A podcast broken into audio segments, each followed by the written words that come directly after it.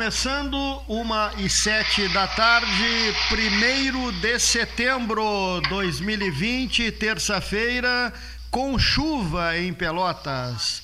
Estamos começando o programa de hoje uh, com a presença na ponta da linha do reitor da Universidade Federal de Pelotas, porque o mês de setembro está começando e uma matéria hoje na página 3 do Diário Popular, da jornalista Michele Ferreira, destaca que neste mês de setembro está previsto o pico da Covid-19 em Pelotas. Boa tarde, reitor.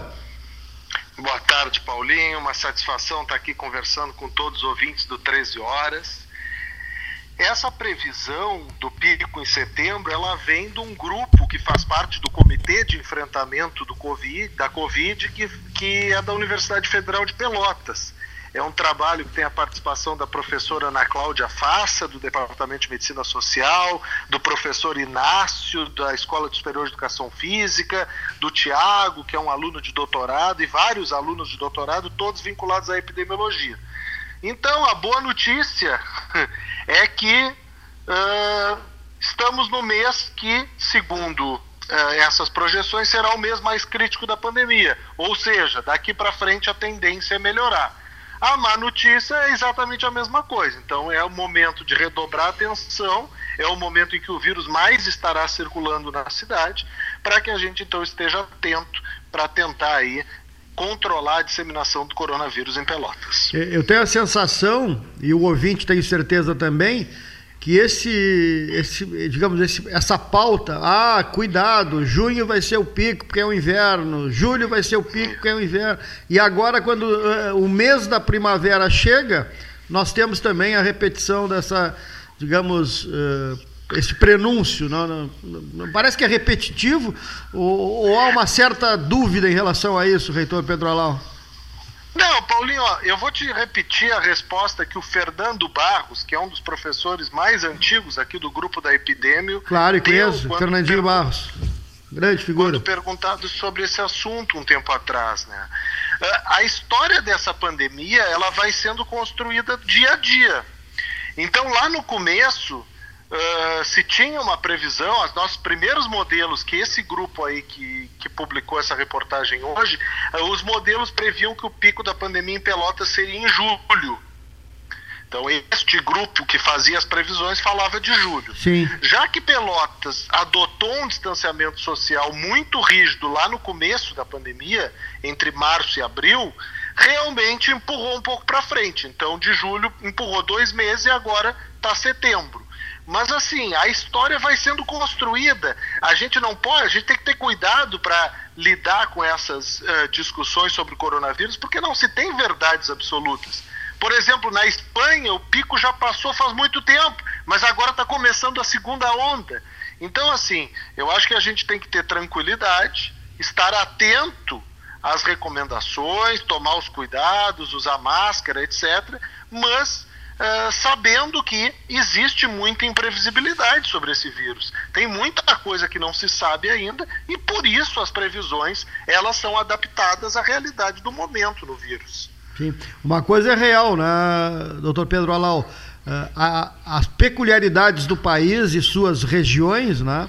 Uh, são completamente, são completamente diferentes. diferentes. Quando a gente vê um telejornal, assiste um telejornal e, e ontem há, digamos, aquela, uh, digamos, linha móvel chamada que, que, estamos tendo aí uma diminuição isso, da média, da média móvel de, de, de, óbitos, por exemplo, no Brasil, e as pessoas ficam esperançosas, eu acho que é, é tem, temos que ter esperança, não podemos perder nunca, né? É, isso não quer dizer que aqui em Pelotas, por exemplo, a gente esteja nessa situação, né? Infelizmente não, né, Paulinho? A gente sabe que não. Então, o problema é o seguinte: esse vírus ele se comporta em aglomerados. Às vezes, aglomerados são tão pequenos quanto cidades ou até bairros. Então, por exemplo, se tu me perguntar como é que está a situação em Manaus, olha, em Manaus está diminuindo consideravelmente. Agora, se tu me perguntar como é que está a situação em Pelotas, em Pelotas não está diminuindo ainda. Talvez já esteja perto de uma estabilidade e daqui a pouco vai começar a cair mas são situações completamente diferentes. Se tu pegar em Boa Vista, por exemplo, lá em cima, na, no começo de junho estava bombando o vírus, hoje ele está bem mais leve. Então tem isso. É um país grande, a situação ela muda de lugar para lugar, porque os, as regiões são diferentes, as cidades são diferentes. Então, por isso, é muito melhor que a gente enfrente a situação do que a gente fique fazendo previsões sobre o futuro. É, o nosso papel desde o começo, lá quando começamos a fazer pesquisa sobre isso, quando a UFPEL começou a produzir álcool gel, quando a UFPEL começou a, a produzir máscaras, era sempre baseado nessa perspectiva. Não adianta ficar fazendo exercício de futurologia.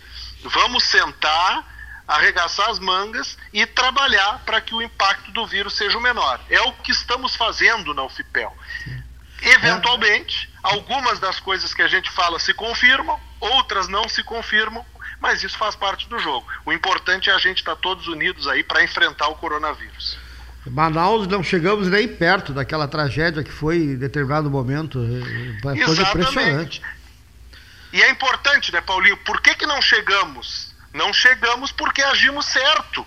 Então, isso que a população tem que entender, entende? Se a população de Pelotas não tivesse feito aquele isolamento rigoroso que fez, especialmente entre março e maio, talvez nós tivéssemos passado pelo que Manaus passou. A gente ainda está tá enfrentando, ainda estamos enfrentando, mas numa situação muito melhor do que outros lugares do Brasil enfrentaram. Então essa é a questão. Deixa eu aproveitar, Paulinho, claro. para falar de dois assuntos aí muito importantes nesse eu, eu, momento. Tá, eu tenho mais uma pergunta Primeiro, depois. Não, então vamos para a pergunta e depois eu falo dos tá. outros dois Não, assuntos. Só para fechar esse assunto pandemia, que eu fiz uma, uma afirmação ontem aqui, eu e o Cleiton estávamos no programa, né? Hoje o Cleiton tirou uma folga em função da chuva e tal, tá realmente eh, se poupando também, né? Eu dizia o seguinte, uh, que Pelotas e Rio Grande, os números 2.554 em Pelotas, 2.549 Rio Grande, que esses números eles são um balizador é, entre aquelas pessoas que fizeram, obviamente, o teste, mas que teria Isso. muito mais casos se nós tivéssemos mais testagem. Eu fiz essa afirmação e depois fiquei pensando se estaria correto ou não. Mas acho que não, sim, tá né? Perfeito. Tá perfeito, Paulinho. A gente não sabe quantos mais. Se a gente se basear no que o nosso estudo mostra para o país inteiro, nós podemos, pode ser que tenha seis vezes mais casos. Então, sim, se tem 2.500, tá pode ter aí ao redor de 15, 15 mil, mil casos. Se a gente se basear no estudo nosso no Rio Grande do Sul, aí é mais ou menos o dobro. Então, depende da situação em que Pelotas se encontra. Perfeito. O que é certo é, a estatística oficial, ela sempre mostra um pedaço do iceberg. Se a gente quiser conhecer a realidade da população, a gente tem que ir atrás das casas das pessoas e testar mais. Então a tua afirmação Perfeito. do Cleiton está perfeita. Perfeito. Está corretíssimo. Bom, uh, e qual seria? um abraço. Qual seria? Vai lá, vai lá. Qual seria os dois pontos que tu queria falar? Não, tu queria falar em dois, ah, dois aspectos. Dois pontos. Vamos lá. Não, assim, ó, primeiro dar um parabéns aí para os meus colegas profissionais de educação física. Hoje é o dia do profissional de educação física. Parabéns. Muitos parabéns. profissionais de educação física acompanham o Pelotas 13 horas. Então deixa eu dar, deixar um abraço para todos os meus colegas. Alguns desses meus colegas hoje, hoje não, nos últimos tempos andam meio bravos comigo, Paulinho, é. porque na época lá que se discutiu a reabertura das academias, eu dizia que não era hora e tudo, mas ficam para, parabéns aqui para todos nós, profissionais de educação física. E o outro recado importante, Paulinho, é que a UFPEL, nesse momento, está passando por um processo eleitoral. Então, eu tomei a decisão de não concorrer à reeleição. Eu poderia concorrer à reeleição, mas nunca tive esse interesse de seguir uma vida política. Já tinha te falado, me lembro que vocês Sim. me perguntaram se eu seria candidato à reeleição ou se seria candidato a prefeito. Eu sempre disse que não. Agora já está confirmado, realmente não sou. Mas a UFPEL está num processo democrático, eleitoral, e é importante que a comunidade de Pelota saiba, que os estudantes saibam, para que as pessoas se envolvam aí, participem do processo eleitoral. Então, fica aí o recado para que as pessoas se informem, conheçam, são quatro chapas que se propõem a administrar a universidade, para que as pessoas aí olhem, conheçam as propostas e participem desse processo, dessa festa democrática que são as eleições da UFPEL. Claro que depois tem a festa democrática da cidade inteira, as eleições da Sim. cidade, mas vai ser um pouquinho depois, a da UFPEL vem antes. E, e que seja um debate elevado, porque pelo que eu andei olhando aí, a coisa também é complicada. Né? Não, Paulinho, a gente conhece isso. Eu já estou acostumado. Quatro anos atrás é. eu participei. Tem um conjunto de colegas que sempre opta pelo ataque, né? Até porque é normal, né? A gente fez uma gestão, a gente fez os ônibus, aqueles que diziam que era impossível, tem a casa do estudante nova, tem o restaurante universitário no ângulo, tem formatura para todo mundo. A gente fez um monte de coisas, então é normal que venham muitos ataques aí à chapa de situação, à gestão da universidade, mas a gente conhece, está acostumado e a gente tem aí a opção de continuar nesse rumo aí de mudança da universidade que a gente começou nesse momento. Então, a comunidade da UFPEL é inteligente o suficiente para separar aqueles que só sabem atacar daqueles que sabem fazer gestão e levar a universidade adiante. Pedro, para finalizar, é, acompanhei na URGS, houve processo e lá está se lutando agora para a nomeação do, do mais votado. Né? Há um indicativo que o governo federal, Brasília, possa não cumprir essas, eh, digamos, essa, essa tradição que vem lá dos anos 80? Não, não tem dúvida nenhuma. Né? Desde que o governo federal assumiu, uh, mais ou menos em metade das universidades, eles não nomearam o primeiro colocado. Por isso que nós tivemos o cuidado do grupo que eu participo de colocar como candidatas três pessoas que qualquer uma delas pode ser eleito reitor da universidade sem problema nenhum. Não existe nenhuma garantia de que o presidente da República vá nomear o primeiro colocado da lista.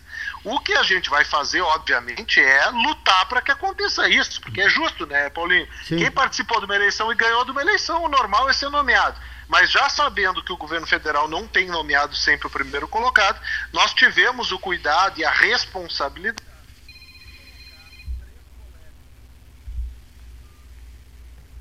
Que são colegas, qualquer um deles pode ser nomeado e tem toda a competência para administrar a universidade. Tá certo. Reitor, obrigado pela participação, pelos esclarecimentos. Um abraço, Paulinho.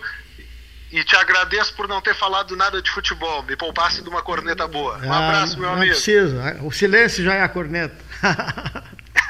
Abração, meu irmão. Tchau, tchau. Obrigado ao uh, reitor da Universidade Federal de Pelotas, Pedro Curialau, torcedor rubro-negro, né? E, e que participou na, aqui do nosso 13 horas na abertura, falando sobre essa matéria do Diário Popular hoje, da jornalista Michele Ferreira. Né?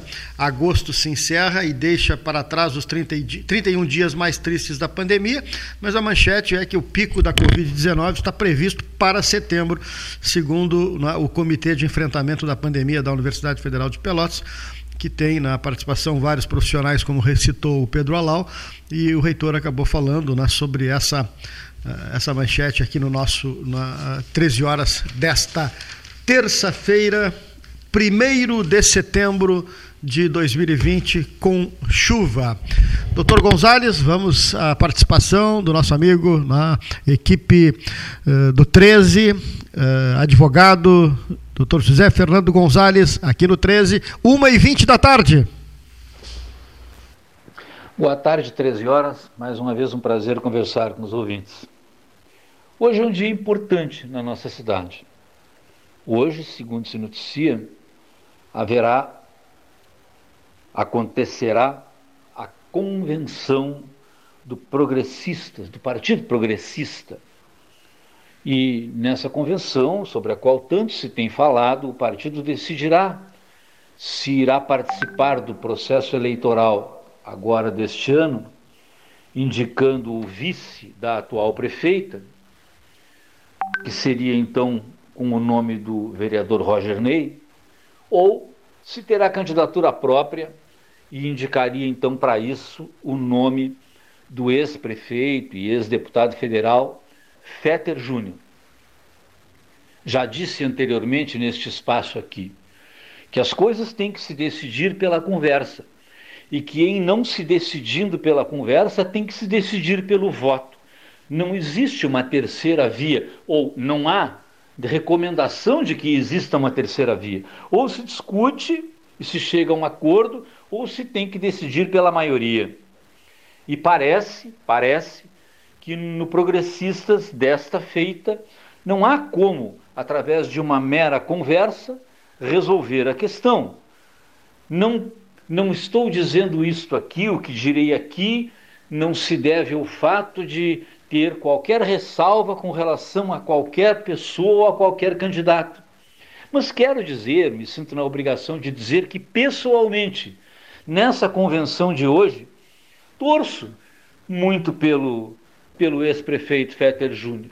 Torço porque acho que a candidatura do ex-prefeito Fetter Júnior enriqueceria em muito o processo eleitoral da nossa cidade. Não que não tenhamos outros excelentes candidatos, como a própria prefeita Paula, por exemplo.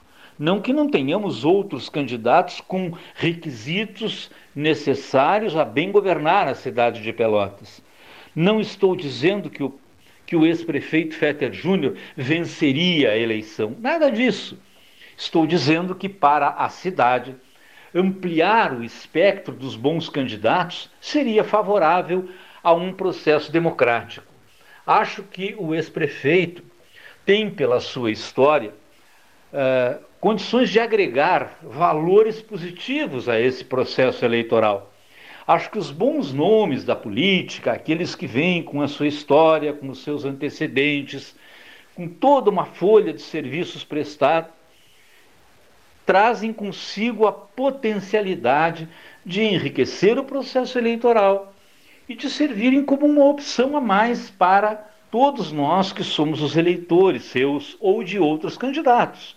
Não se trata, portanto, de apoiar a este ou aquele candidato, e sim dizer que o, o, o, ex-prefeito Fetter Júnior é um nome importante no contexto da nossa cidade e, se concorrer, irá enriquecer o processo eleitoral. O que será bom para a democracia, o que será bom para os eleitores, o que será bom, ao fim e ao cabo, para a cidade. Ainda que o prefeito ou o ex-prefeito Fetter Júnior não se, não se eleja, ainda que ele perca a eleição, mesmo assim, essa diversificação, essa ampliação das possibilidades é sempre uma coisa positiva. É essa a minha consideração em relação a esse dia, que considero então importante na cidade, quando o Progressistas irá decidir é? entre dois valores seus que rumo irá seguir agora em novembro. Muito obrigado e até uma próxima. Obrigado ao Dr. José Fernando Gonzalez, aqui no nosso 13 desta terça-feira. Temos um material interessante, nos envia o deputado José Nunes, deputado estadual, né, sobre a instalação da Frente Parlamentar em Defesa do Produtor de Tabaco, que foi instalada na Assembleia Legislativa. Eh, será realizada na quinta-feira, dia 13 de setembro, às 19 horas, na Aliás, a instalação que será na quinta-feira, dia 13 de setembro, às 19 horas. Como se sabe, a região tem uma das maiores produções dessa cultura, a cultura do tabaco, uh, principalmente Canguçu. Uh, temos conversado também com o deputado Pedro Pereira, né? E há sempre uma preocupação em relação né, a, a esse trabalho desenvolvido na área rural a, essa cultura. O deputado José Nunes, de São Lourenço, que é um município que tem uma, uma lavoura extensiva nessa área de, de tabaco, como Canguçu, nos fala então sobre a instalação desta frente parlamentar na próxima quinta-feira. Deputado José Nunes, na próxima quinta-feira vai ter uma reunião virtual, sete da noite, para a instalação da Frente Parlamentar de Defesa dos Trabalhadores na cadeia do tabaco. Fala para gente como vai ser essa instalação e qual é a finalidade é, dessa frente parlamentar aí. Nós vamos, de fato, né, isso já é consequência de uma audiência pública que se fez faz uns, uns dois meses, é, no sentido de instalar na Assembleia Legislativa um espaço permanente de discussão sobre a cadeia do tabaco e principalmente num viés de, de, de, reforço e proteção ao produtor de fumo. Nós temos observado nos últimos anos que cada vez mais ocorre um enfraquecimento né, da, da, força do produtor, da articulação do produtor eh, no momento de, de, poder fazer as negociações, né, no momento de nós temos um momento de muita fragilidade que é o momento da venda do fumo nós tivemos este ano, então, um ano péssimo, né? principalmente a região sul aqui, que comercializa o tabaco um pouco mais tarde, uma remuneração, eu diria, até de 50% do que o produto valia em muitos casos. E a nossa ideia é constituir na Assembleia Legislativa um espaço permanente. Nós temos um grupo de deputados que participam mais ativamente, tivemos assinatura de quase 30 deputados aí para constituir a frente parlamentar e nós vamos estar instalando esta frente para justamente fazer isso. A ideia é promover nos municípios produtores também que se organizem frentes parlamentares municipais. Nós queremos participar mais ativamente do Fone Agro, aí, que é esse fórum é, estabelecido pela legislação federal que trata do processo de integração no sentido de participar ativamente e, e, e acompanhar essas negociações, principalmente no que diz respeito à constituição de preço e à metodologia de constituição de preço do produto. Tá? Nós queremos estabelecer uma discussão é, para avançar nessa, nessa, nesse debate sobre o sistema de classificação. Nós temos um projeto aqui na Assembleia Legislativa desde 2015 que trata da classificação do fumo na propriedade. É, é um projeto que justamente veio para a gente avançar essa discussão, né? E para de fato poder dar maior força para o produtor nesse, nesse momento que é um momento muito decisivo, quando ele entrega a sua produção. Eu quero deixar muito claro aqui que nós eh, temos o maior respeito e consideração por todas as empresas do setor, né? temos muita convicção de que eh, sem as empresas, né, é, é muito difícil né, fazer esse processo, esse produto nosso que mais de 80% é exportado, a gente buscar o um mercado internacional. No entanto, também temos uma convicção de que o produtor precisa ser respeitado, precisa ser minimamente valorizado. Ele também faz parte da cadeia, né? É, e também é importante. Então, uma cadeia produtiva, para ter sucesso, ela precisa ter o um equilíbrio entre quem produz, entre quem é, beneficia, comercializa e é isso que nós estamos buscando. Né? Nesse momento, acho que quem precisa de um apoio maior é o produtor, porque está numa condição muito fragilizada é, nessa cadeia produtiva do tabaco. É um espaço específico, é uma frente parlamentar que tem. Como é que funciona o parlamento? Nós temos as comissões, né? as comissões permanentes da Assembleia, no caso temos a Comissão de Agricultura da Assembleia, e temos as frentes parlamentares. O que, que são as frentes parlamentares? São é, é, um, é uma, uma instância da Assembleia pre, previsto no regimento, onde que num determinado tema se cria então uma frente parlamentar com um grupo de deputados que tem maior identidade com aquele tema. E aí, obviamente, que essa frente é, foca, né, foca esse tema e trabalha ele de uma forma permanente, se relacionando com as comissões, dependente, é, não, não só uma comissão, mas com as comissões afins. Então, nesse caso, nós temos a Comissão de Economia, nós temos a Comissão de Agricultura, que são comissões que dialogam com esse tema. E é nesse sentido que nós queremos trabalhar. Então, nós estamos otimistas no sentido de que vamos ter um espaço permanente. Né? Estamos também fechando né, uma, uma pauta de trabalho. Nós queremos também ampliar a participação eh, dos setores, queremos discutir né, essa participação na, na, na, na, Câmara Setorial do Tabaco, aqui na Secretaria Estadual da Agricultura, no sentido de reforçar também a participação do produtor. Enfim, eu acho que nós vamos ajudar. A nossa ideia é ajudar nesse processo para que, de fato, o produtor de tabaco seja mais valorizado, já que nós temos quase 80 mil famílias no Estado. Esse é o, é o produto que representa 10% das exportações do Estado do Rio Grande do Sul e é uma, um dos produtos muito importantes para um grande número de municípios aqui no Estado. Então é nesse sentido que nós vamos estar trabalhando e convido a todos. Né? Nós vamos estar divulgando um link a partir de amanhã para quinta-feira, então. Muito bem, uh, deputado estadual José Nunes de São Lourenço do Sul falando sobre a instalação então desta frente parlamentar em defesa dos produtores de, de tabaco. Uma e meia da tarde, 13 horas 30 minutos, é o 13 desta terça-feira, vamos ao intervalo. Lembre, use o aplicativo digital Banrisul e acesse os principais serviços para gerenciar sua conta.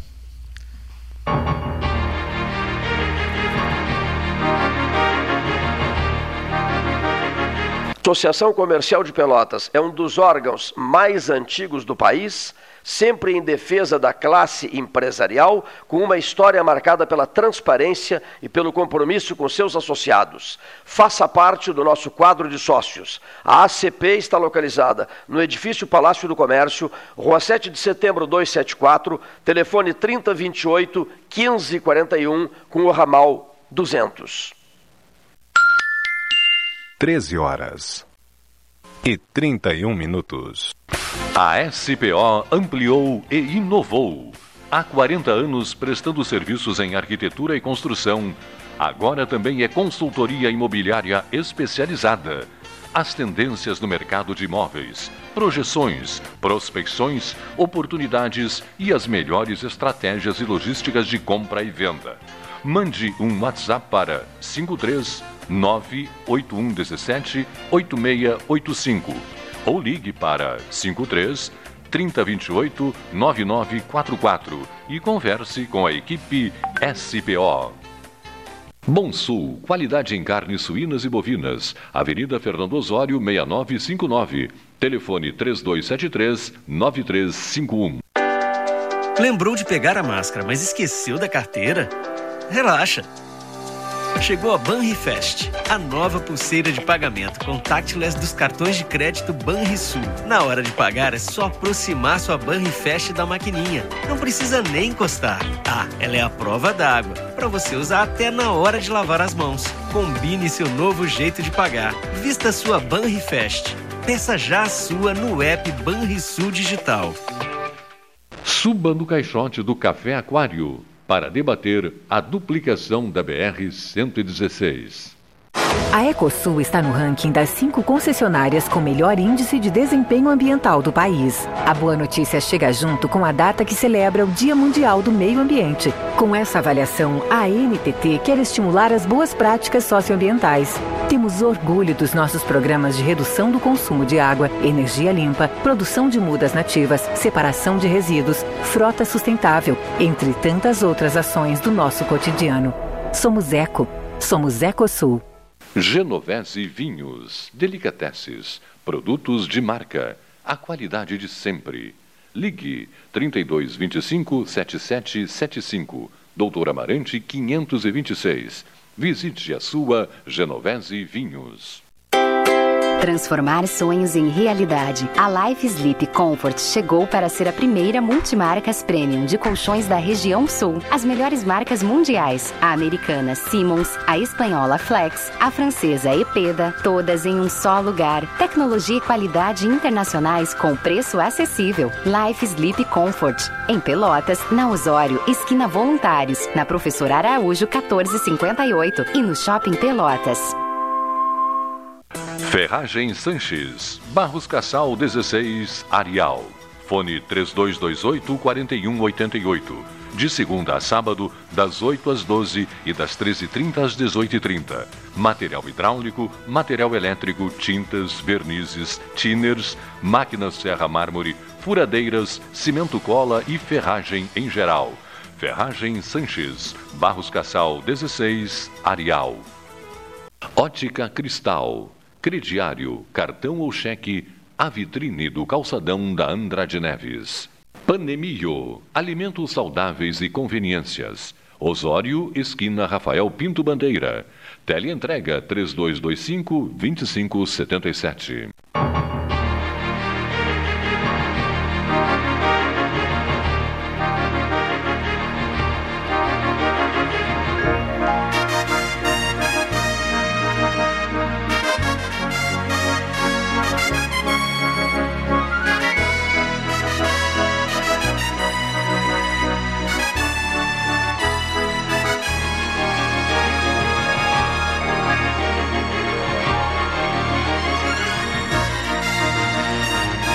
Treze horas 35 minutos. Use o aplicativo digital Banrisul e acesse os principais serviços para gerenciar sua conta.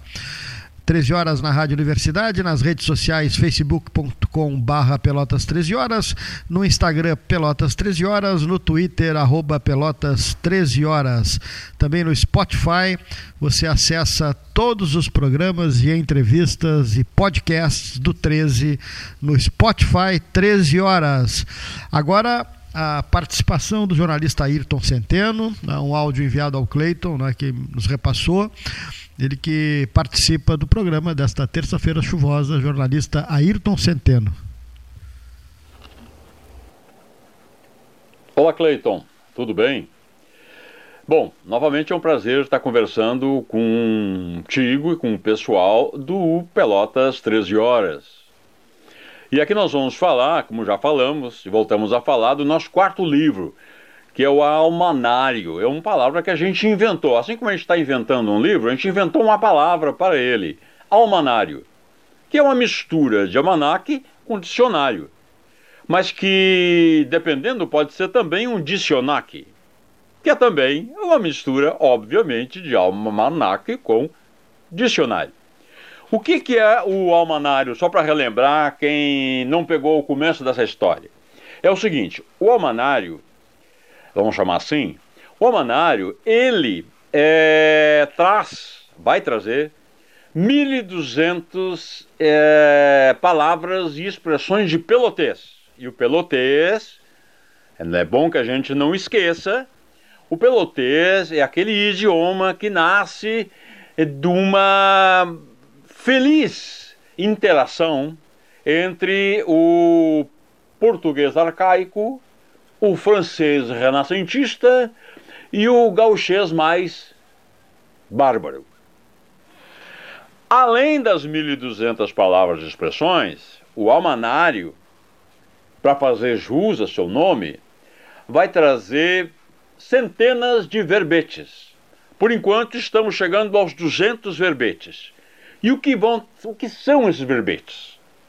Olha, esses verbetes, eles são muito democráticos. Acho que dá para usar essa palavra. Por quê? Porque o almanário é uma ideia democrática de memória de Pelotas. Os verbetes é, vão trazer tanto figuras populares, que tu certamente vais lembrar delas, embora já tenham se ido, mas marcaram a nossa memória. Tantas figuras populares de Pelotas, como Marcola, como Peri, Porraça, não é? Judite, Zé Amaro, tanto essas pessoas que fazem parte da história de Pelotas, da história popular de Pelotas, quanto é, é, figuras mais, é, digamos, nobres, né, mais é, requintadas, figuras que se afirmaram através do seu papel na história, do seu papel na cultura, não é? E na cultura, isso envolvendo é, a música, a pintura, a escultura, o cinema, não é? a fotografia, as artes plásticas de modo geral, também a cultura popular, os tambistas, não é? os craques do futebol, não é? é, é vamos ter poetas, escritores.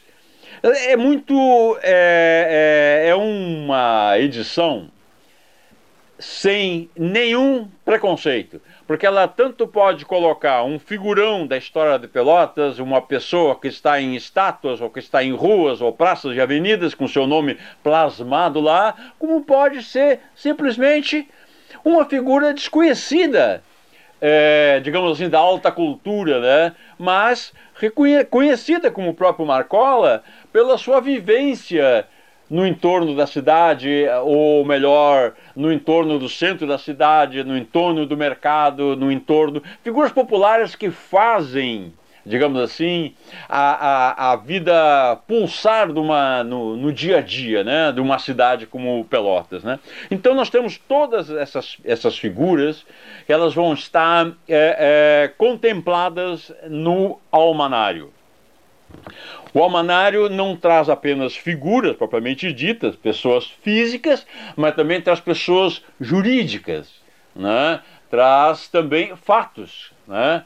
traz é, é, elementos é, básicos na história de Pelotas, né? como a tomada de Pelotas pelo Zeca Neto em 1923, não é?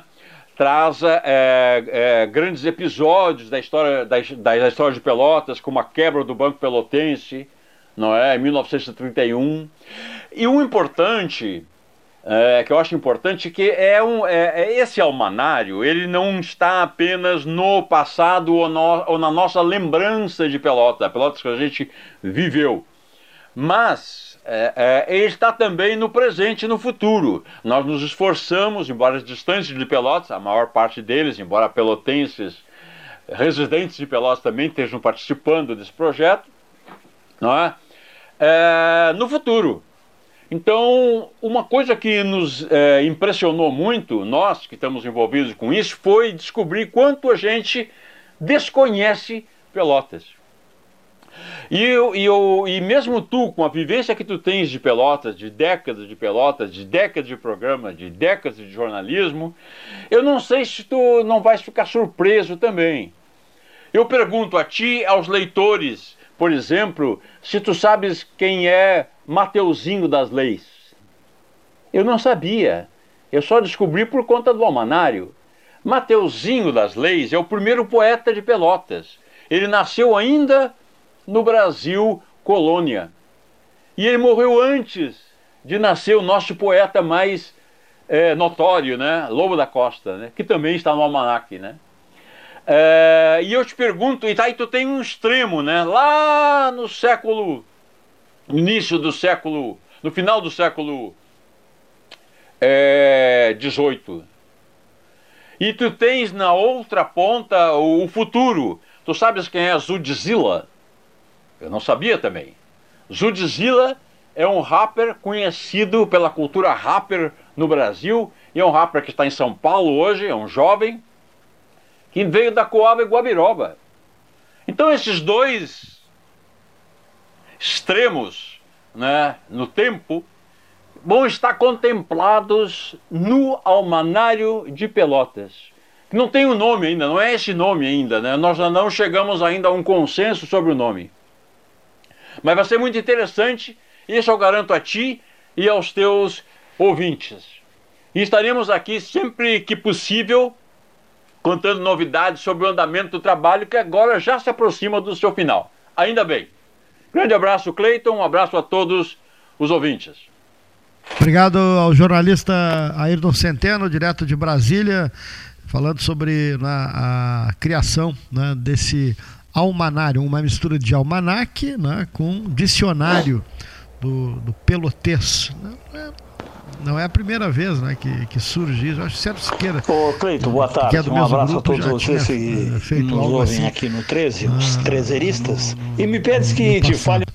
De jornalista para jornalista, de Brasília para Porto Alegre, João Garcia. Tinha uma propriedade no pesqueiro, já Ô Cleito, boa tarde. Um abraço a todos vocês que nos ouvem aqui no 13, os trezeristas. E me pedes que te fale um pouco sobre o OVNI ET que apareceu em Dom Pedrito. Na verdade, um, um, tio meu tinha uma propriedade no pesqueiro, ele já é falecido, em Rio Grande, na beira da lagoa. E certa vez apareceram alguns desenhos, assim, parecidos com aqueles desenhos do, do filme Sinais, e nós temos o, o, ET de Varginha, em que lá em Minas Gerais é, viram. No Rio de Janeiro, São Paulo, aqui no Rio Grande do Sul, em várias oportunidades, é, pilotos da Força Aérea Brasileira relataram o aparecimento.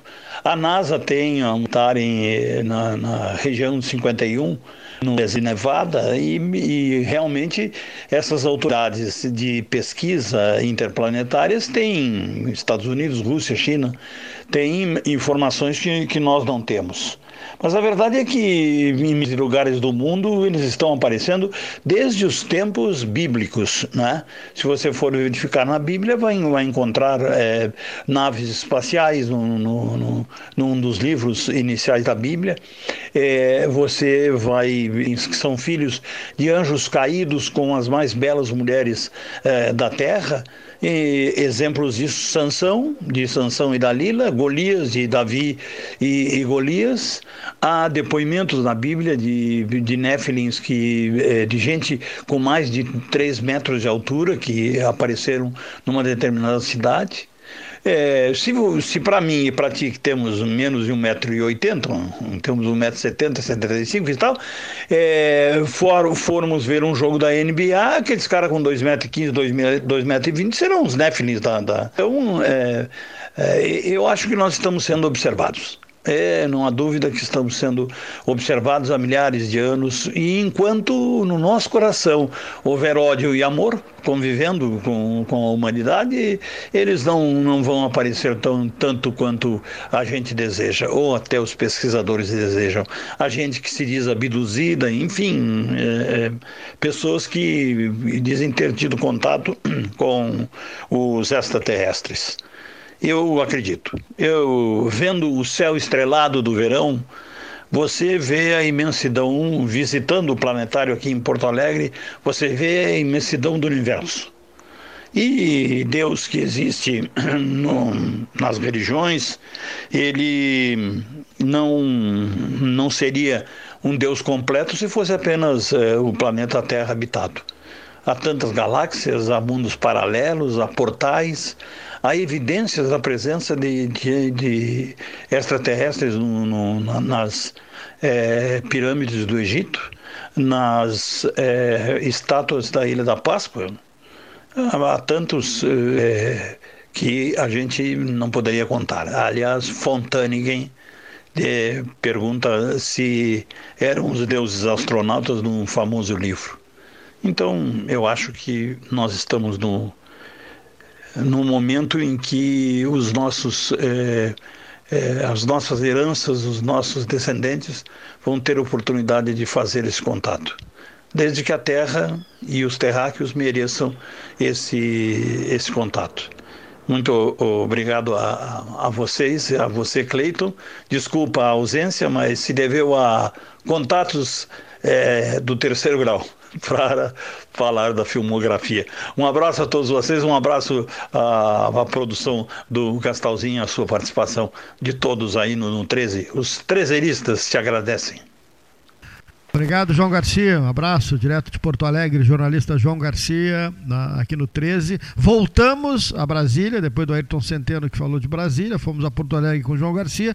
Voltamos a Brasília com o Ivon Carrico, trazendo sua mensagem. De Brasília, Ivon Carrico. O ativismo corporativo. Em decisão tomada na sexta-feira próxima passada, o ministro Toffoli fez o Conselho Nacional de Justiça determinar aos tribunais federais a compra de um terço das férias dos juízes. Tal benefício se estenderá a mais de 16 mil magistrados. Estes já dispõem de 60 dias de férias, enquanto um simples mortal usufrui de 30 dias. Por sua vez, a Constituição Federal de 1988 determina, quando requerido, o pagamento desse terço salarial. Claro, observadas a oportunidade e a conveniência para o ente administrativo.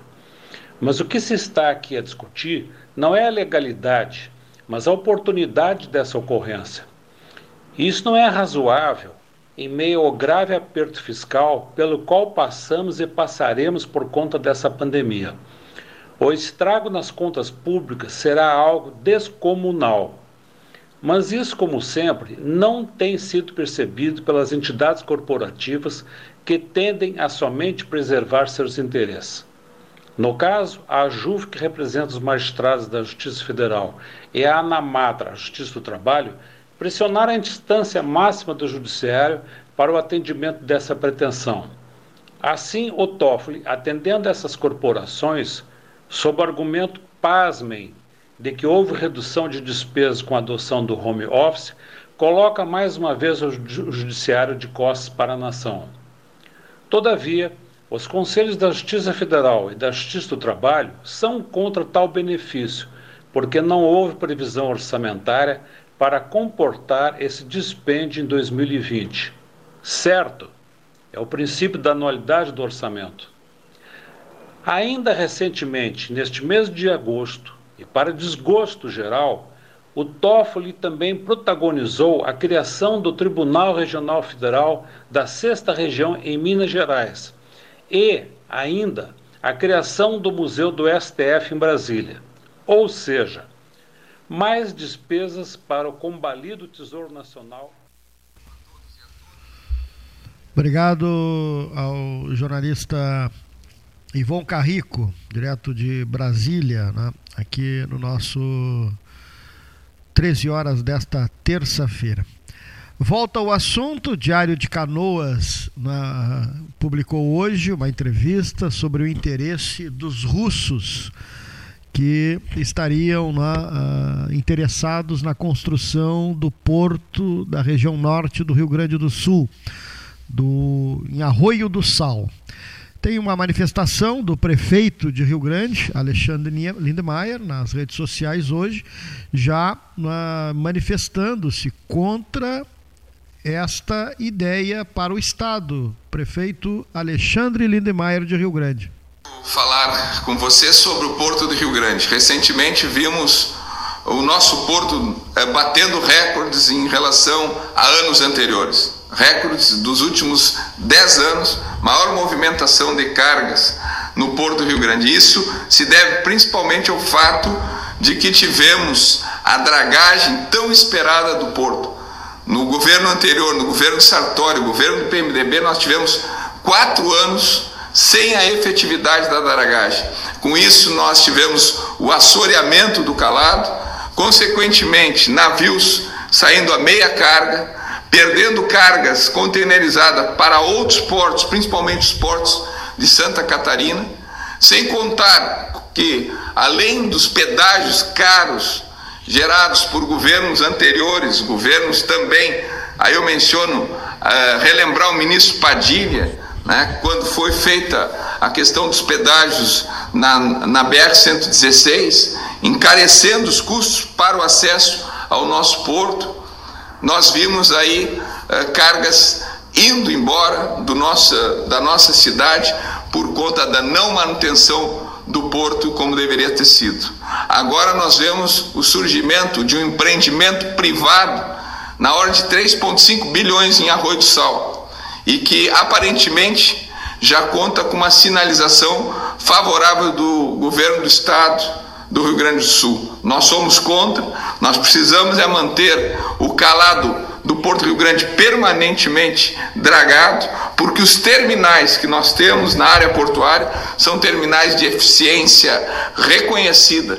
Então não há porquê um investimento com grande impacto ambiental que terá no norte do estado do Rio Grande do Sul, quando nós temos o nosso porto já instalado, com todas as estruturas, com a expertise, com conhecimento já consolidado e nós, eh, o que nós dividirmos cargas dentro do Rio Grande do Sul. O que nós precisamos é a valorização da navegação lacustre dentro da Lagoa dos Patos, eh, para diminuir custos também, e principalmente a manutenção da dragagem do nosso porto. Então, queremos eh, nos posicionar contrário a esse movimento que está sendo realizado no norte do estado reiteramos essa manifestação que já havíamos feito anteriormente e ainda hoje fiz uma conversa com esse superintendente Dirceu Lopes, que é quem nos representava dentro do Conselho de Autoridade Portuária, de que estou gestionando uma reunião junto ao Conselho de Autoridade Portuária para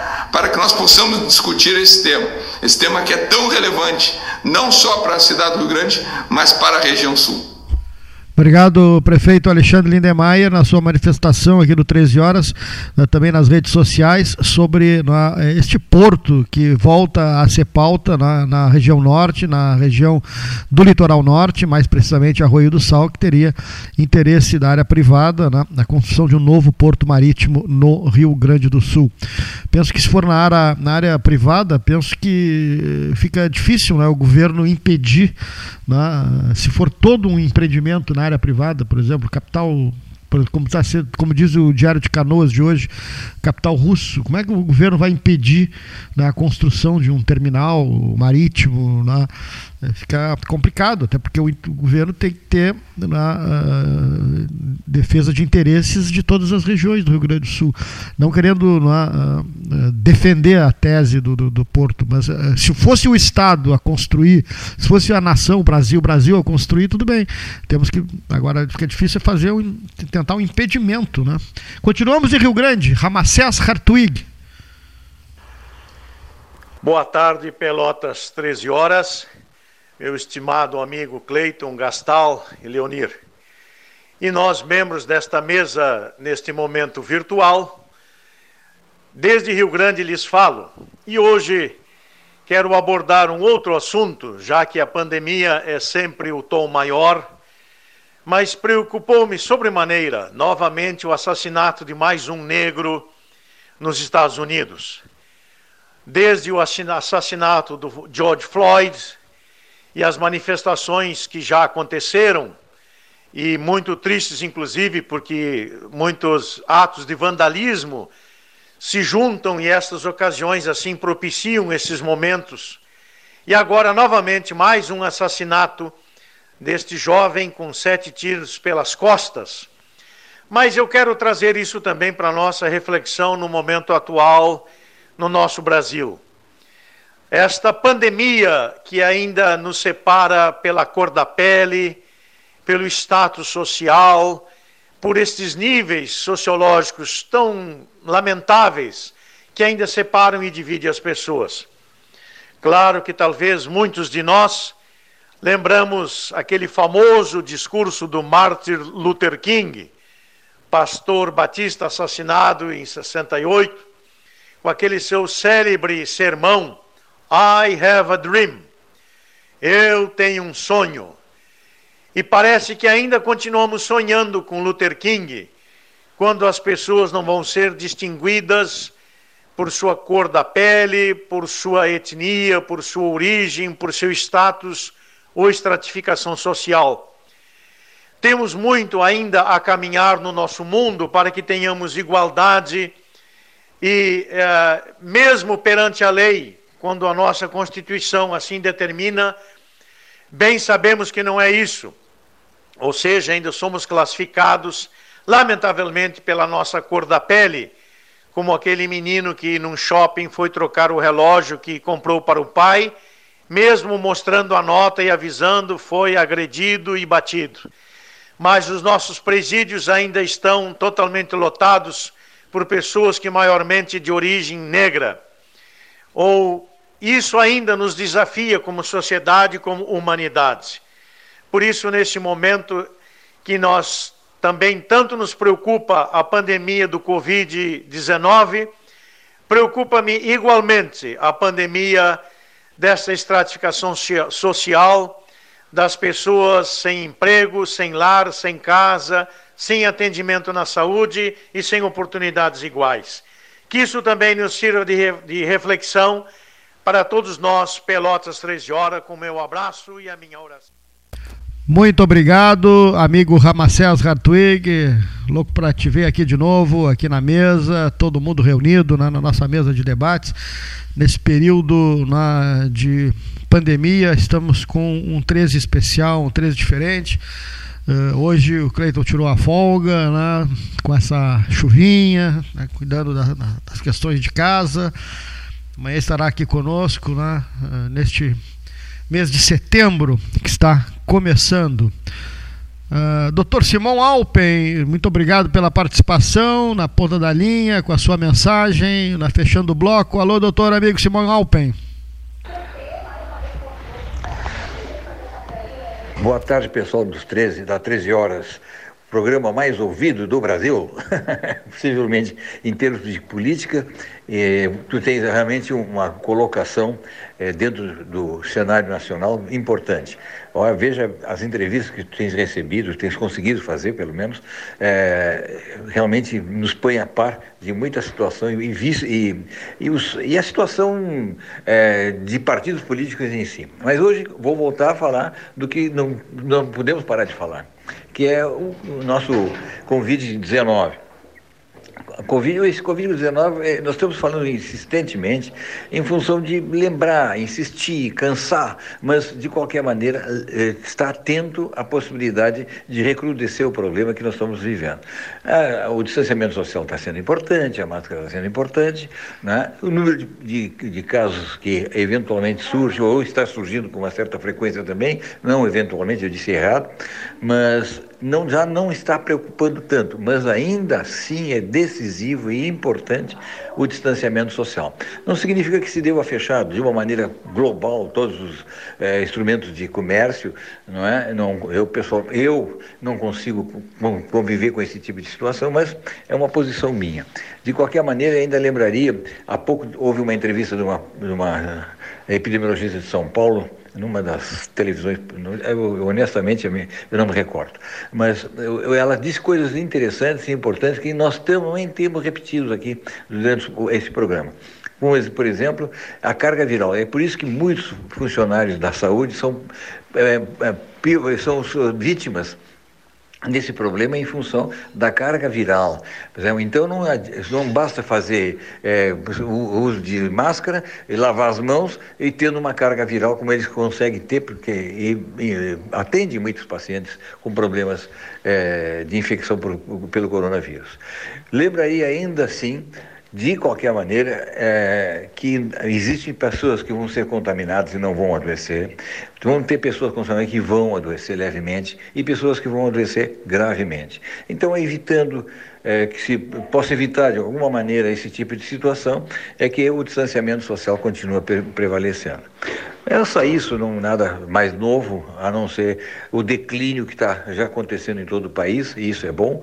Não há epidemia que perdure a vida inteira, não é? Então, nós temos a chance de diminuir gradativamente, como tá, já está acontecendo a nível nacional.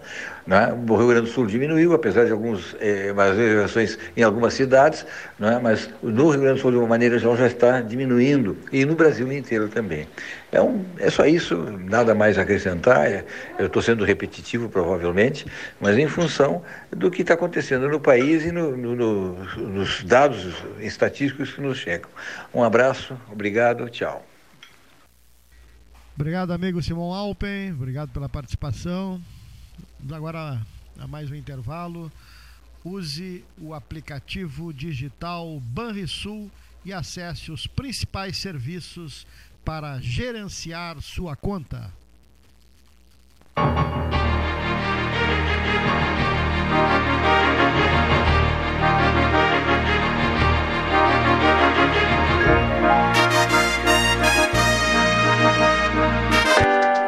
Lembrou de pegar a máscara, mas esqueceu da carteira?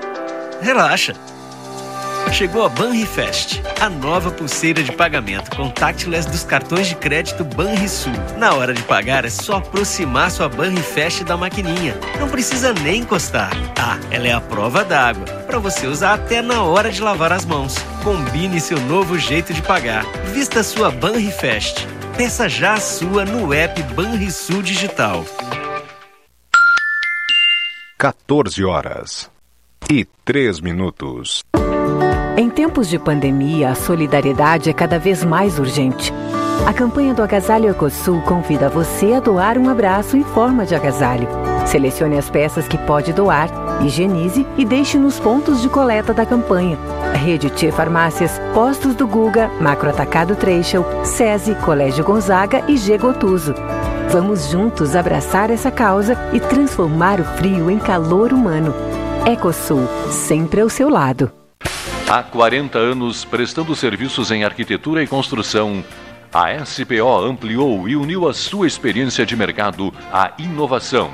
E agora também faz consultoria imobiliária especializada para assessorar construtoras, imobiliárias, corretores e clientes as tendências do mercado de imóveis, projeções, prospecções, oportunidades e as melhores estratégias e logísticas de compra e venda você encontra na SPO. Mande um WhatsApp para 53 981 17 8685 ou ligue para 53 3028 9944 e converse com a equipe SPO. Com todo mundo tomando cuidado, já se pode pensar em viajar com mais tranquilidade. Para que isso aconteça, a Expresso Embaixador está fazendo o necessário para manter seus clientes e funcionários seguros. Antes e depois de cada viagem, uma equipe de limpeza higieniza todas as partes do ônibus. Por dentro e por fora, nossos carros passam por um processo de desinfecção e descontaminação. Tudo pronto para levar você com segurança ao seu destino. Expresso Embaixador, aproximando as pessoas de verdade. Pelota Negócios Imobiliários, Administração, Venda e Locação de Imóveis. Uma nova opção no mercado de Pelotas e região.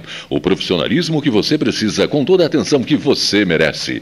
Pelotaimóveis.com.br Rua Santa Cruz 1679. Celular e WhatsApp 91 11 7432. Telefone 3227 7077. Pelota Negócios Imobiliários.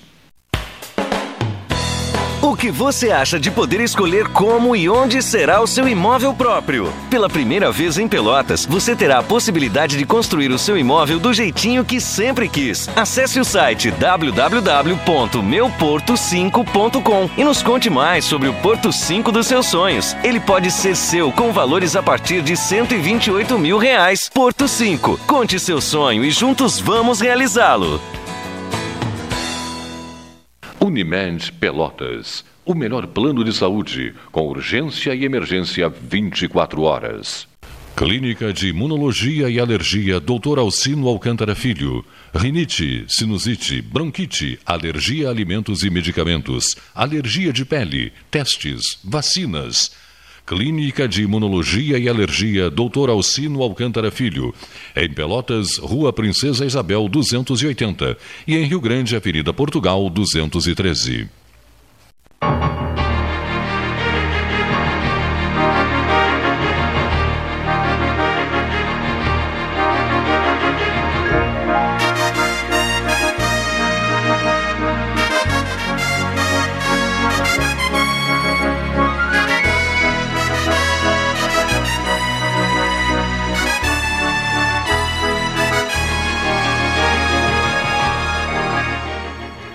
Quatorze horas, sete minutos, 13 horas retornando.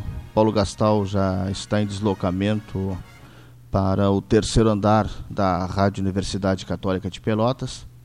E nós temos mais áudios aqui dos nossos colaboradores durante esse período de pandemia, nesse novo modelo adotado devido ao distanciamento. Áudios dos nossos colaboradores, como o professor Renato Melo Varoto, que vai para o ar. Boa tarde, Cleiton. Boa tarde, os ouvintes. Estamos com vários assuntos na nossa frente. Né? Aliás, assunto é o que não tem faltado para a imprensa brasileira. Né? Boa tarde, Cleiton. Boa tarde, os ouvintes. Estamos com vários assuntos na nossa frente. Né? Aliás, assunto é o que não tem faltado para a imprensa brasileira. Né? desde que começou o governo Bolsonaro. Positivos, negativos, mas enfim, nós sempre temos a novidade do dia. Eu hoje vou ficar por aqui é, lembrando que o presidente Bolsonaro está arriscando toda a economia brasileira ao confrontar com o ministro Paulo Guedes.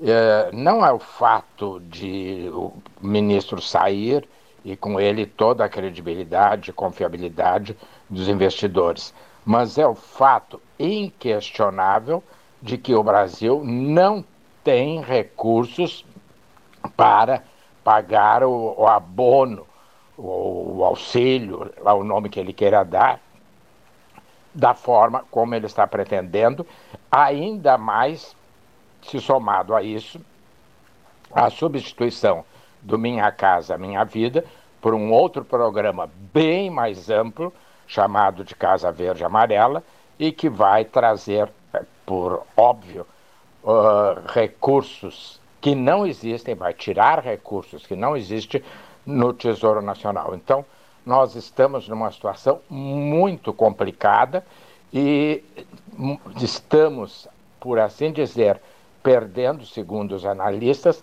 a credibilidade dos investidores estrangeiros. Isso vai ser extremamente caótico para o desenvolvimento brasileiro.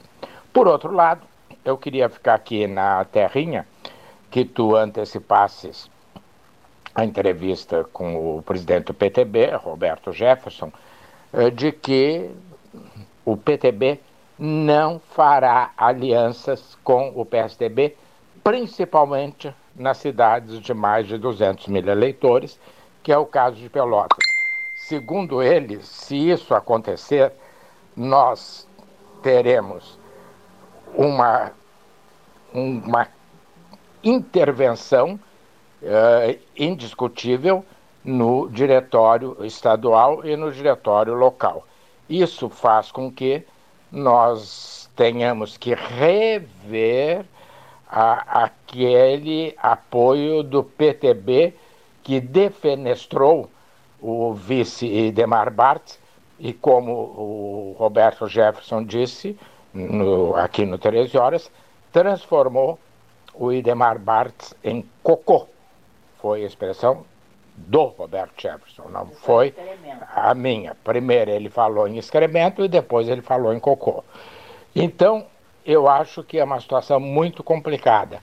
Como é muito complicada também a situação do PSL, com a saída do Henrique Pires e a substituição assim inesperada, ninguém imaginava, de um outro uh, presidente aliado ao Crispim e, teoricamente, estaria aliado da prefeita Paula Mascarenhas. Por hora, nós não temos nenhuma confirmação disso, nenhuma certeza de que isso ocorrerá uh, nessa, nesse período. Mas vamos aguardar para ver e principalmente a ver o resultado da convenção do PP marcada para terça-feira no meio de um bairro à noite em lugar de difícil acesso. É tudo muito suspeito. Ainda bem que o 13 horas procura sempre esclarecer. Está aí então a participação do professor Renato Varoto com a sua contribuição para o programa Pelotas 13 Horas. E vamos para mais um colaborador, o Antônio Hernani, o Nani, sempre participando também do 13. Boa tarde, Cleiton Rocha. Boa tarde, Paulo Gastal Neto. Boa tarde, Leonir Baade da Silva. Boa tarde, ouvintes do Pelotas 13 Horas. Durante essa pandemia, eu tenho procurado fazer o isolamento social. Então eu saio muito pouco. Já não saía muito antes, agora menos. Mas nesta última quinta-feira eu resolvi ir no supermercado. E fui num desses atacados da cidade e fiquei impressionado com o aumento dos, nos preços dos alimentos básicos. Só para ter uma ideia, assim, o arroz da mesa dos brasileiros, dos pobres especialmente, o arroz subiu 50% ou mais. O óleo de soja subiu, acho que mais do que 50%. E assim, bom, a carne nem falar, né? a carne já, já, já há muito saiu da mesa do pobre, do trabalhador. E, e eu, eu não vejo justificativo para isso. Ah, porque o dólar subiu, o Brasil exporta soja, exporta carne, não vai deixar de exportar soja, não vai deixar de exportar carne. Arroz não exporta. Mas tem que pensar nos brasileiros em primeiro lugar. A manutenção de uma dieta alimentar de qualidade é fundamental para a vida dos brasileiros. E o que é que nós estamos vendo?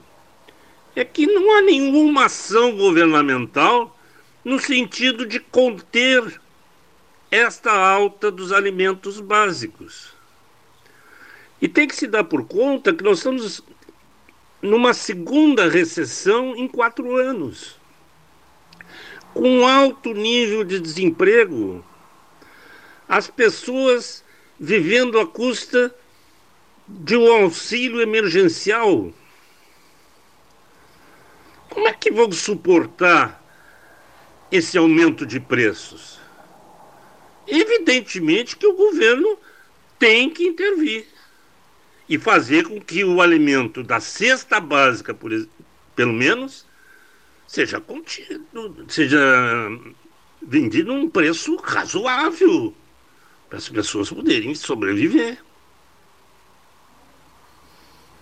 Essa é a minha primeira reflexão. A segunda, eu quero me referir ao nosso vice-presidente, o general Mourão, que vem criticando as universidades brasileiras.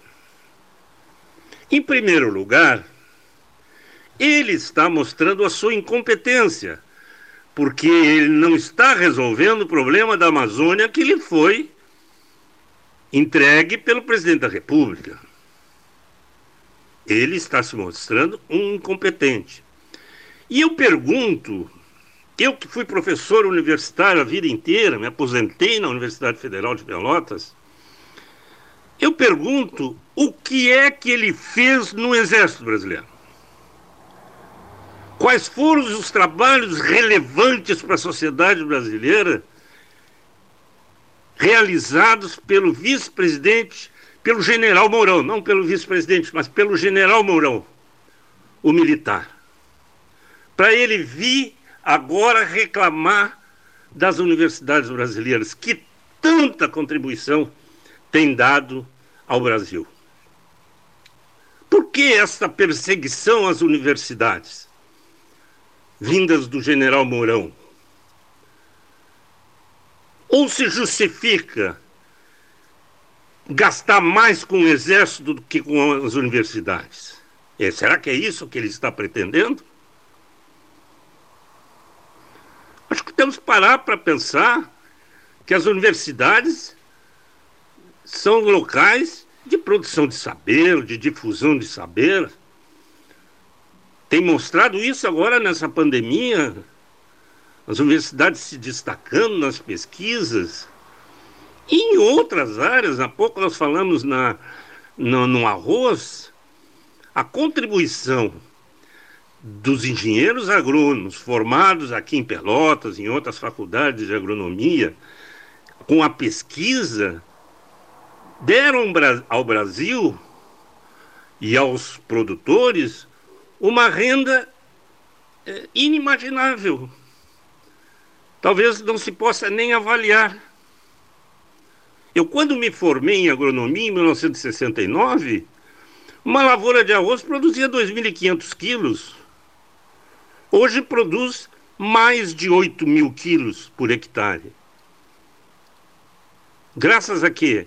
Graças à pesquisa, graças aos agrônomos formados pela Faculdade de Agronomia, que foram para a Embrapa, que foram para a Secretaria da Agricultura e que trabalharam para produzir. O que é que o general Mourão produziu? Muito boa tarde, Cleiton Rocha. Boa tarde, Paulo Gastal Neto. Boa tarde, Leonir Baade da Silva. Está aí então Antônio Hernani, participante da mesa 13 horas, debate livre, opinião independente, como sempre abrindo espaço para os participantes deixarem suas mensagens ah, para que sejam rodadas aqui no programa. Mais um colaborador, Sérgio Cabral, que vai para o ar nesse momento. Boa tarde, Cleiton Rocha. Boa tarde, amigos do 13 Horas. Hoje, Cleiton Rocha, mais um mês se vai, o agosto aí terminando, vindo setembro, um mês que geralmente é mais acolhido, é mais comemorado ao natural pela sua beleza, pela primavera, né? pelas flores, pelas plantas, que são cuidadas sempre, mas é um mês que favorece a isso. Mas a gente continua nesse momento ainda de expectativa e, para muitos segmentos, de dificuldade. Todos nós sabemos que as informações não param de chegar a cada minuto no mundo e, e aquilo que nos cerca, que está mais próximo, é lógico que a gente dá mais valor. E, e as coisas boas, quando acontecem também na nossa região são, são muito importantes. Por isso que dizem que o jornalista às vezes se preocupa mais com o que é ruim, com as situações mais delicadas e tem a obrigação de fazê-las, sem dúvida nenhuma. Mas quando a coisa é boa, também devemos destacar, com todas as dificuldades que, que vive a nossa saúde aí, né? A região está contando com mais 10 leitos entre Pelotas e, e Rio Grande para que esse Covid-19, que não termina nunca, e que agora me parece que numa nova, assim as informações chegam até a gente, que no mundo uma nova remessa de, de, de pessoas que já tiveram Covid uh, pudessem ter novamente ter pego o vírus. Então, são situações que de fato nos deixam ainda um pouco preocupados.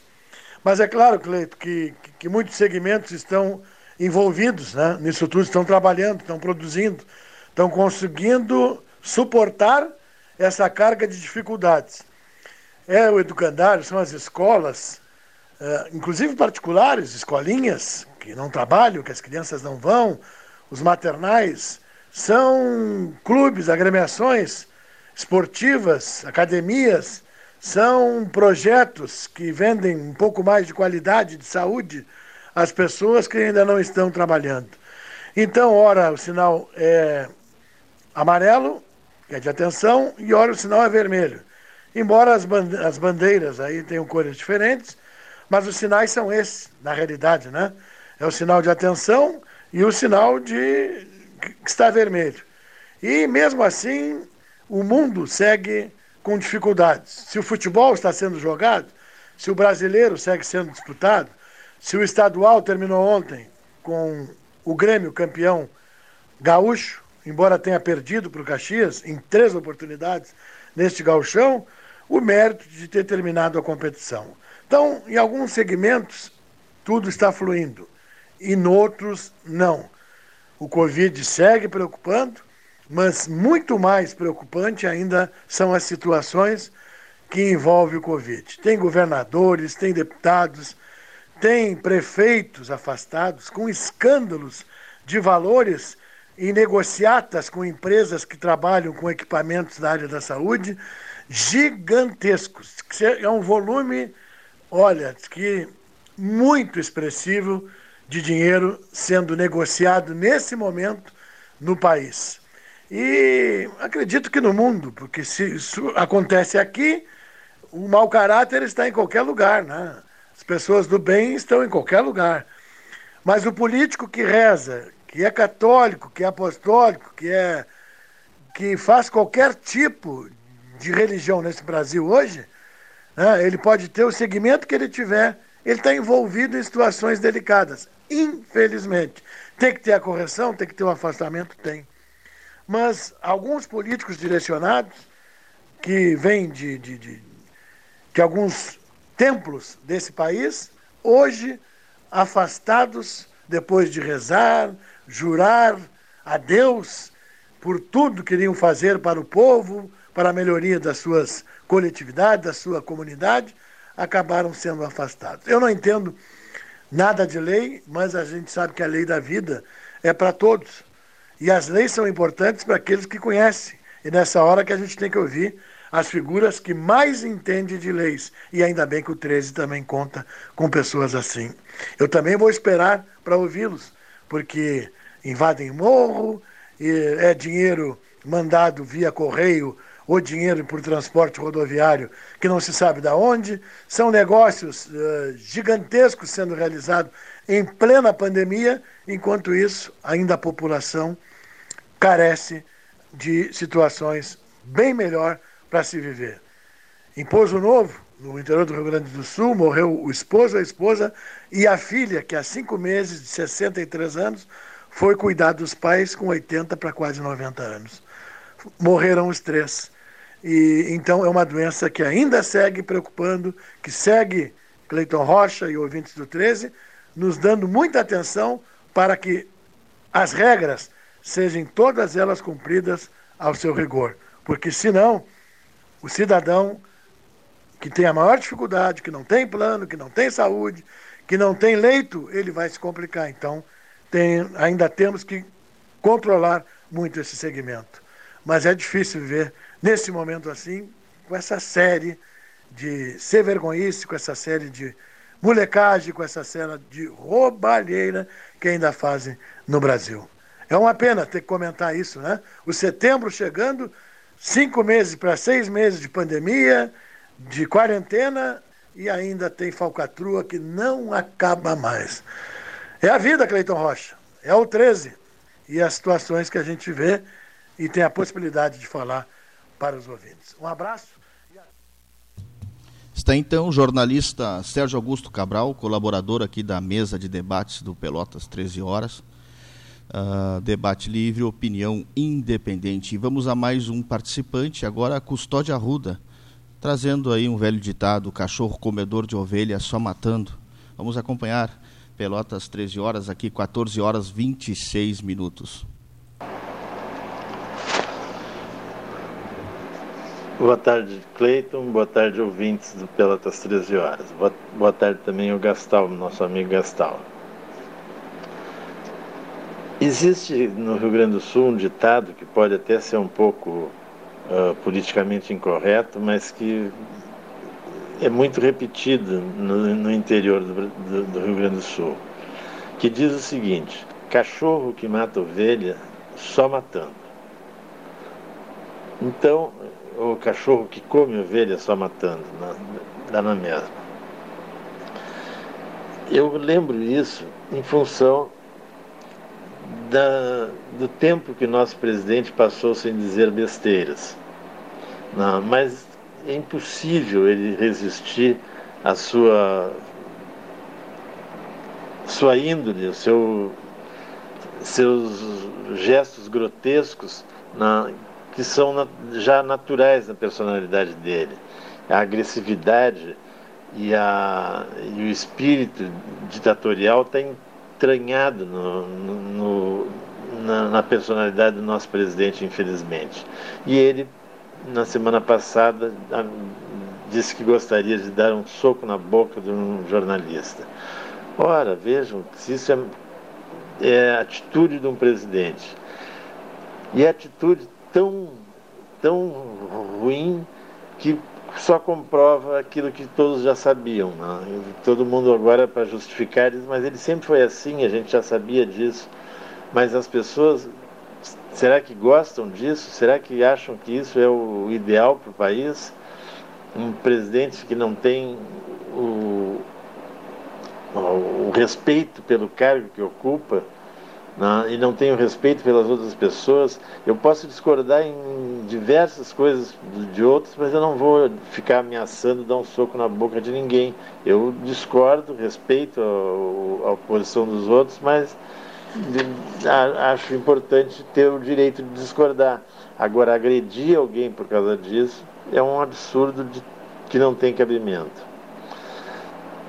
E aí a gente vê o que acontece no Rio de Janeiro e o que tem acontecido no, uh, nos últimos anos, né, onde os, os governadores são, além de governadores presidiários, né, e nos, nos dá um, para nós gaúchos aqui uma situação muito desagradável, porque nós, apesar dos pesares, temos mais respeito pelo que é público do que que acontece no Rio de Janeiro. No Rio de Janeiro parece que nenhum governador da pós Leonel Brizola se, eh, se preocupou com a honestidade, né? porque já temos presos a, a família Garotinho, já temos preso o Cabral, já temos preso Presão e temos fora do, do governo agora, por ordem judicial, o, o Witzel, que era para completar, era, era juiz, foi juiz durante muitos anos, está aposentado. E, e, faz, junto com, com os outros, faz uh, sequência né, do que os outros fizeram. Acho isso um absurdo que as pessoas façam, ainda mais na pandemia, para comprar equipamentos para para nessa época de pandemia usem para fazer ah, conseguir dinheiro, seja lá para se for pra, por motivo pessoal, seja que seja por motivo partidário. É um absurdo. Nada disso pode acontecer. Infelizmente acontece. E também mais uma vez vamos usar a expressão cachorro que come ovelha só matando. Nós temos que afastar essa, essa ideia de que as pessoas podem fazer o que querem quando estão no governo. Bolsonaro, uh, Witzel e todos os outros que agem como se o governo fosse deles, como se a presidência fosse deles, não fosse da sociedade, porque a presidência é nossa, eles só exercem nosso nome. Na, a, o governo é nosso, o governo estadual é nosso, só o governador só exerce nosso nome. Nós temos que ter presente isso e exigir dos governadores, presidentes, deputados, todos os senadores, vereadores, inclusive, que eles exerçam seus cargos em nome da sociedade.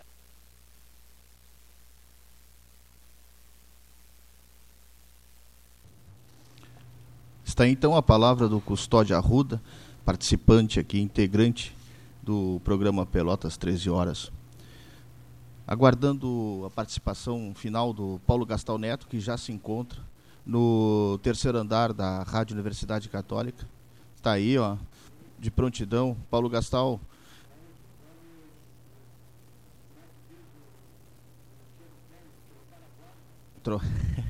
render, render o, Tá certo. Tudo, tudo contigo, Gastão.